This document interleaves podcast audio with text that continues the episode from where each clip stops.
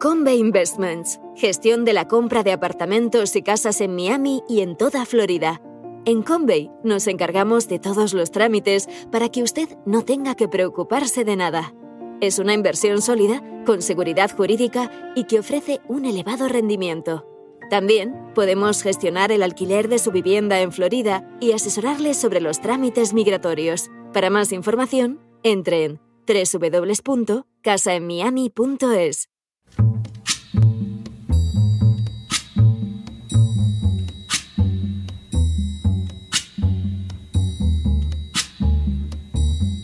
La voz con César Vidal, desde el exilio.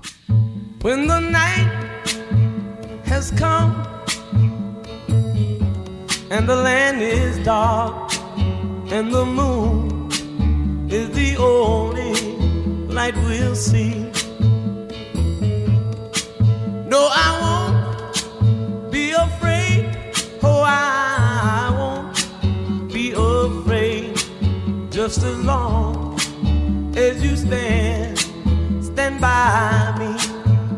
Muy buenos días, muy buenas tardes, muy buenas noches y muy bienvenidos a esta nueva singladura de la voz.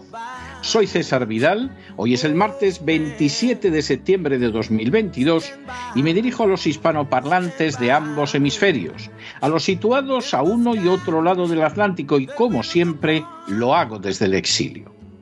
Corría el año 1976 y más concretamente el 28 de febrero a las 11 de la mañana, cuando se arrió la última bandera española en el Sáhara.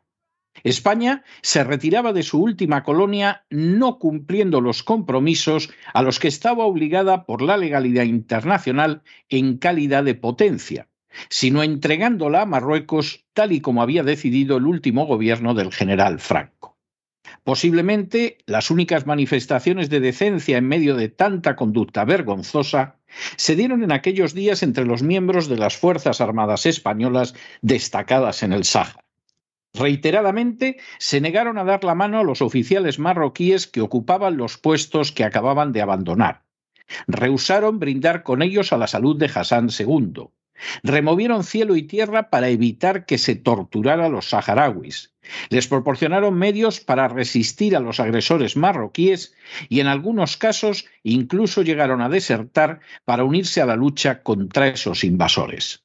De hecho, faltó poco para que el cuartel general del ejército marroquí en el Sáhara fuera poblado por soldados españoles. Tan solo unas horas antes de que se arriara la última bandera española en el Sáhara, los saharauis habían proclamado la República Árabe Saharaui Democrática. Esa misma noche, los últimos españoles subieron a un avión que los llevaría desde el Ayun a Las Palmas.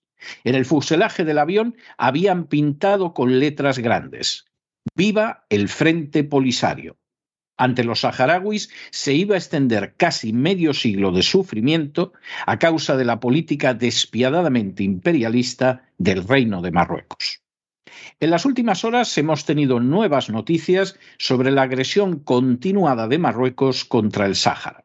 Sin ánimo de ser exhaustivos, los hechos son los siguientes. Primero, el 28 de mayo de 1767, España y Marruecos firmaron un tratado en el que el propio sultán de Marruecos afirmaba de manera taxativa que carecía de derecho alguno sobre el Sáhara. Segundo, en 1884, España estableció un protectorado entre la Bahía del Oeste y Cabo Bojador, al que Marruecos no opuso ninguna objeción por la sencilla razón de que aquel no era territorio de su reino. Tercero, el territorio del Sáhara español se vio mermado por las presiones francesas que en el curso de diversos tratados fueron cercenándolo.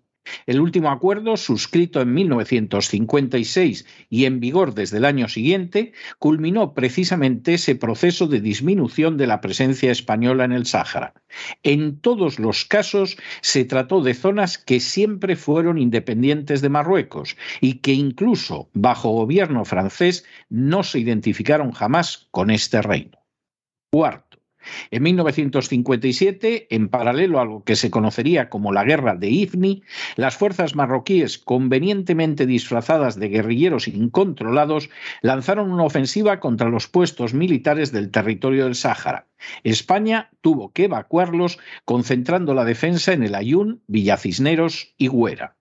Quinto, la independencia de Mauritania y el descubrimiento de los yacimientos de fosfatos de Bucra en el Sáhara obligaron a España a reconocer en 1960 que el Sáhara se encontraba dentro de los territorios no autónomos, un paso previo para su futura independencia. Sexto, a partir de 1965, las Naciones Unidas exigieron cada año la celebración de un referéndum de autodeterminación en el Sáhara. Dos años después, se creó la YEMA o Asamblea General del Sáhara, auspiciada por España. Séptimo, el 29 de abril de 1973 se fundó el Frente Polisario. Entre 1973 y 1975, el Polisario continuó atacando a las fuerzas españolas en el Sáhara, causando una decena de muertos y paralizando la producción de fosfatos, pero también proporcionando argumentos a los que favorecían la entrega del territorio a Marruecos. Octavo, durante los años siguientes, las víctimas españolas no fueron protegidas ni por España ni por Marruecos y hasta la fecha la mayoría no ha recibido ningún tipo de indemnización. Noveno. Durante 1974, el gobierno español elaboró un estatuto para el territorio que a inicios de julio fue aprobado por unanimidad por la YEMA este instrumento jurídico y las previsiones de un plazo para la celebración de un referéndum de autodeterminación como paso previo a la independencia fue en puridad lo más que se acercaron a esta los saharauis. La posibilidad se vería cruentamente truncada por una nueva agresión marroquí. Décimo. En 1974, tras sobrevivir a un intento de golpe de Estado, Hassan II, rey de Marruecos, pactó con la oposición, incluida la izquierda, la formación de un gobierno de coalición. A continuación, desencadenó la agresión contra el Sáhara y, en paralelo, inició una ofensiva diplomática que, junto al apoyo de las dictaduras del tercer mundo, buscaba la colaboración o al menos la quiescencia de los Estados Unidos. El contexto resultaba más que favorable porque el régimen franquista había entrado en agonía y, sobre todo, porque Marruecos había logrado ya crear un lobby en España favorable a sus tesis y en el que estaban incluidos poderosos altos cargos. Un décimo. El 8 de julio de 1975, Hassan II pronunció un discurso en el que instaba a España a entregar el Sáhara, ya que de lo contrario procedería a la movilización general para la recuperación de los territorios usurpados. Resultaba obvio a esas alturas que Hassan II no deseaba bajo ningún concepto que la ONU, tal y como pretendía España, se ocupara del asunto. Duodécimo. El 22 de agosto, el gobierno español anunció que tenía intención de celebrar un referéndum para la independencia del Sáhara en el primer semestre de 1975. Previamente, Franco se había entrevistado con Kurt Waldheim, secretario general de la ONU, para solicitar su ayuda. La misión enviada por la ONU al Sáhara comprobó que la inmensa mayoría de la población saharaui era partidaria de la independencia y contraria a la anexión de Marruecos. Décimo. El 17 de septiembre de 1975, Hassan II anunció en el curso de una rueda de prensa su propósito de acudir al Tribunal Internacional de Justicia de La Haya. El 15 de octubre, Hassan II se entrevistó en Rabat con Henry Kissinger, el secretario de Estado norteamericano presentándose como una garantía de estabilidad en una zona donde también se hallaban la Argelia socialista y la Mauritania indefinida. Décimo cuarto. El 16 de octubre de 1975, el Tribunal Internacional de Justicia de La Haya hizo público un dictamen en el que establecía que no existía ningún lazo de soberanía territorial entre el territorio del Sáhara Occidental y el Reino de Marruecos o el complejo mauritano. Precisamente por ello, consideraba que debía celebrarse el referéndum que propugnaba España. La resolución jurídica, verdaderamente impecable, chocaba de frente con las ambiciones imperialistas de Hassan II. Décimo quinto. Apenas unas horas después de conocerse la decisión del Tribunal Internacional de Justicia, Hassan II anunció que 350.000 civiles marroquíes protegidos por el ejército iban a dirigirse contra la frontera norte del Sáhara. Se trataba de la denominada Marcha Verde. Décimo sexto. El 17 de octubre se celebró en el Pardo un Consejo de Ministros al que asistió Franco conectado a unos monitores situados en la habitación continua. En ese Consejo de Ministros lograron imponerse los partidarios de ceder el Sáhara ante Marruecos. Para colmo, el gobierno español envió a encontrarse con Hassan II a José Solís, que administraba los negocios de la Casa Real marroquí en España. Décimo séptimo. El 30 de octubre, mientras el príncipe Juan Carlos asumía la jefatura del Estado en funciones, soldados marroquíes invadieron el norte del Sáhara. A las fuerzas españolas se les ordenó no contenerlos y limitarse a minar los alrededores de la. Décimo octavo. El 2 de noviembre, cumpleaños de Doña Sofía, Juan Carlos aterrizó en el Ayun para explicar a los mandos la posición del gobierno. Al día siguiente, los 350.000 marroquíes de la Marcha Verde se encontraban en Tarfaya. Ese mismo día, el primer ministro marroquí Ahmed Osman aseguró al príncipe, a Arias Navarro, a Cortina y a Solís que la Marcha Verde penetraría tan solo 10 kilómetros hasta la cercanía de la zona minada. Una vez allí, los marroquíes se detendrían por espacio de 48 horas y luego se retirarían. Acto seguido, España realizaría la transferencia de dominio. Décimo noveno. En las horas siguientes, Hassan II dejó bien claro que sin la entrega del Sáhara no disolvería la Marcha Verde había calculado que con 30.000 muertos la opinión internacional se inclinaría hacia sus posiciones y estaba dispuesto a alcanzar esa cifra de cadáveres. De manera totalmente bochornosa, el gobierno español cedió. Vigésimo. El secretario general de la ONU, Kurt espantado ante la posibilidad de una invasión del Sáhara por Marruecos, propuso que las Naciones Unidas se hicieran cargo de la administración del territorio para conducirlo hasta la autodeterminación. Sin embargo, el gobierno español, presidido por Arias Navarro, ya había decidido rendirse ante las presiones de Hassan II. Vigésimo primero.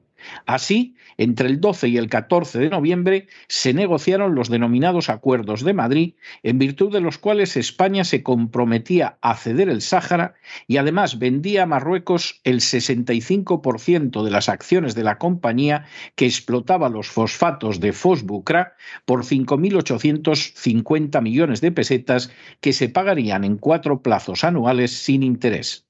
Las promesas que Marruecos formuló a España a cambio de la entrega del Sáhara jamás se cumplieron. Vigésimo segundo.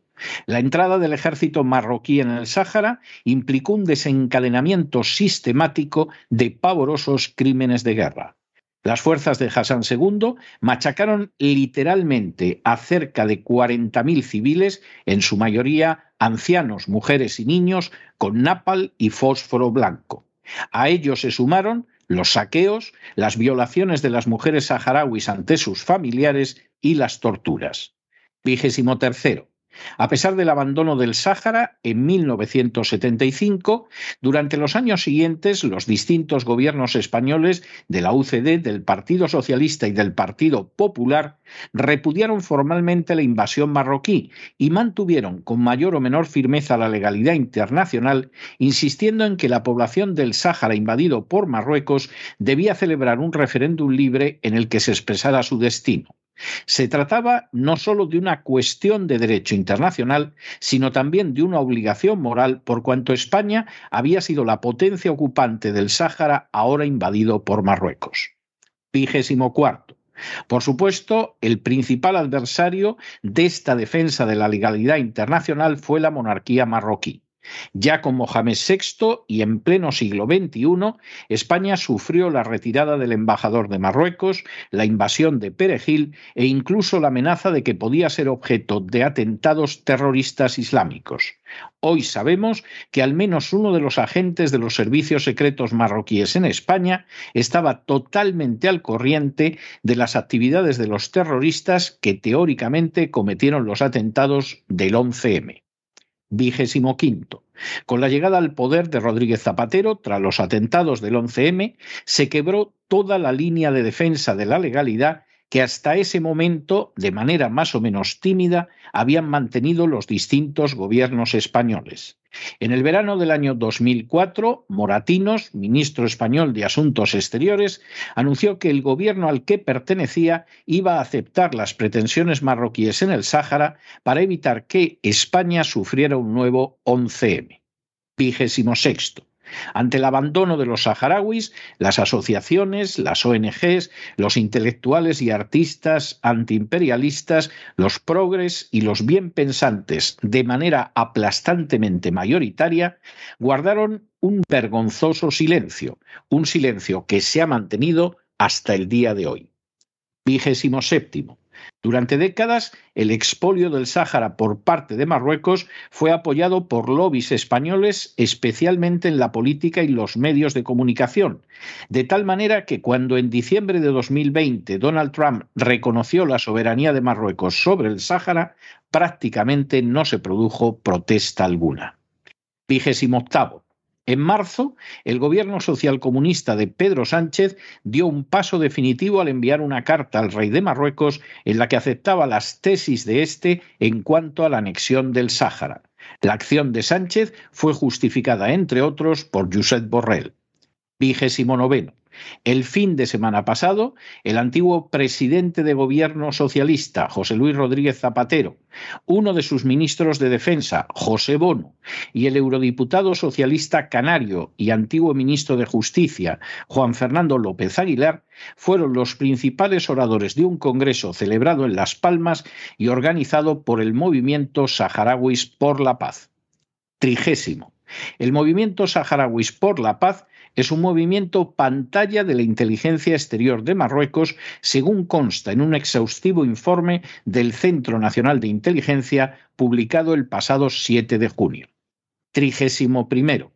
Este movimiento está dirigido por Hash Ahmed, y entre sus dirigentes figura Fadel Breika, cuyos únicos ingresos proceden de la Dirección General de Estudios y Documentación, el servicio secreto exterior marroquí que dirige Yassin Mansouri, compañero de colegio del rey Mohamed VI. Trigésimo segundo.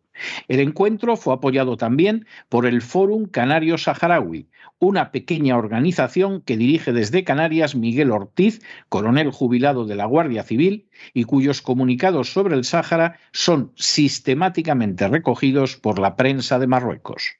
Trigésimo tercero. Tanto el Fórum como el MSP disponen de pocos recursos económicos. El primero ni siquiera tiene una web accesible, mientras que la del segundo es muy rudimentaria. Resulta difícil imaginar que entre ambos hayan podido financiar por primera vez un congreso de esta magnitud en el Centro Cultural Cica de Las Palmas, con un auditorio de 400 plazas al que asistieron centenares de invitados, algunos procedentes de Marruecos y del Sáhara, y con todos los gastos pagados. Trigésimo cuarto el gobierno español facilitó con extraordinaria diligencia los visados a los visitantes que procedían de África. Trigésimo quinto. Los citados dirigentes socialistas se manifestaron partidarios de que no se celebre el referéndum de autodeterminación que exige la legalidad internacional y de que Marruecos se anexione el Sáhara. Trigésimo sexto. Ya en 2015, Zapatero viajó a Daxla para participar en un foro de promoción de inversiones en el Sáhara Occidental. Trigésimo séptimo. En cuanto a López Aguilar, uno de los eurodiputados denominado como confiable por las organizaciones de George Soros, ha intervenido como presidente de la Comisión de Libertades Civiles, Justicia e Interior del Parlamento Europeo, lo que dota de enorme gravedad a esta participación. Trigésimo octavo. Por lo que se refiere a Bono, que se manifestó muy crítico hacia Marruecos a principios de este siglo, cuando todavía era presidente de Castilla-La Mancha, el cambio de actitud solo puede calificarse como espectacular. y trigésimo noveno, hasta la fecha ha resultado imposible averiguar qué cantidades han percibido los conocidos políticos socialistas por acudir a este foro a defender la invasión y anexión del Sáhara por parte de Marruecos. La postura de España ante Marruecos no ha dejado de ser escandalosamente vergonzosa desde mediados del siglo XX hasta el día de hoy. Con Franco, Marruecos se apoderó de Sidi Ifni del Sáhara, a la vez que reivindicaba Ceuta, Melilla y las Canarias. Lejos de producirse una reacción adecuada por parte de España, tuvo lugar una postura de cesión intolerable de sus obligaciones como potencia colonial. Con el régimen nacido de la transición, Marruecos invadió Perejil, lanzó centenares de miles de inmigrantes ilegales sobre España y no ha dejado de presionar para que España se doblegue ante sus designios de expansión imperial. Todo ello sin contar con el posible papel que pudo tener siquiera en el conocimiento de los atentados del 11 de marzo. Si con Rodríguez Zapatero España comenzó a ceder bochornosamente ante Marruecos, como lo había hecho el último gobierno del general Franco, la situación no mejoró ni mucho menos con Rajoy y ha dado un paso decisivo a peor con Pedro Sánchez. Finalmente, en contra del derecho internacional, de sus responsabilidades como última potencia colonial y del pueblo saharaui sometido desde 1975 a una pavorosa represión por parte de Marruecos, España ha decidido doblegarse precisamente cuando el despótico vecino no deja de invadir su territorio con ilegales. Un territorio, dicho sea de paso, que Pedro Sánchez parece menos decidido a defender que el de Letonia o que las aguas del Mar Negro, y cuya defensa, también dicho sea de paso, no garantiza la OTAN. Esta suma de indecentes traiciones ha tenido una manifestación especialmente asquerosa el pasado fin de semana. Rodríguez Zapatero, que desde hace años es el repugnante palanganero de dictaduras tercermundistas. José Bono, un político sobre cuya inmensa fortuna la justicia siempre se ha retraído de investigar. Y López Aguilar, un eurodiputado al que las organizaciones de George Soros señalaron como reliable, es decir, como confiable, se inclinaron de la manera más servil y lacayuna ante los proyectos imperialistas de Marruecos, afirmando que el destino de los saharauis no es otro que dejarse someter y anexionar por el déspota marroquí. Con toda seguridad, los tres políticos socialistas cobraron más de 30 monedas de plata por esta vil traición al pueblo saharaui, víctima desde hace casi medio siglo de las prácticas criminales de un Marruecos que reprime, tortura, encarcela y asesina a los legítimos dueños del Sáhara. Todo además ha tenido lugar en territorio español y bajo los auspicios de organizaciones fantasmas de las que una de ellas al menos es una simple pantalla de los servicios de espionaje marroquíes. Es difícil, desde luego, pensar en una obscenidad mayor, especialmente cuando la casta política española y sus furcias mediáticas aplauden como focas a Zelensky y vuelven la cara hacia otro lado para no contemplar una invasión cruel y criminal que se extiende desde hace décadas sobre un territorio no distinto ni distante, sino que una vez fue parte de España. Como siempre, quien pagará estos pactos entre las castas privilegiadas y las potencias extranjeras serán los españoles de a pie. Conociendo la trayectoria de Marruecos, pronto exigirá no solo Ceuta y Melilla, sino también unas Canarias de cuyas aguas territoriales comenzó a apoderarse hace años y que no ha dejado de invadir con ilegales en los últimos tiempos. Y así volverá a repetirse ese aciago destino que aqueja a España y que se cumple cuando cada siglo, sin excepción desde el siglo XVI, concluye con menos territorio de aquel con que lo comenzó algo que solo cabe atribuir a la torpeza, la falta de patriotismo, el sectarismo, la corrupción y la codicia de sus castas privilegiadas. Zapatero, Bono y López Aguilar son a fin de cuentas exponentes claros de esos desechos políticos, morales y humanos que no dudan en traicionar la legalidad, la moral y a su propia nación con toda seguridad, no de manera gratuita. Pero no se dejen llevar por el desánimo o la frustración. Y es que a pesar de que los poderosos muchas veces parecen gigantes, es solo porque se les contempla de rodillas, y ya va siendo hora de ponerse en pie. Mientras tanto, en el tiempo que han necesitado ustedes para escuchar este editorial, la deuda pública española ha aumentado en cerca de 7 millones de euros y una parte no pequeña va a mantener los invasores marroquíes que Mohamed VI lanza sobre España. Muy buenos días, muy buenas tardes, muy buenas noches. Les ha hablado César Vidal desde el exilio. Que Dios los bendiga.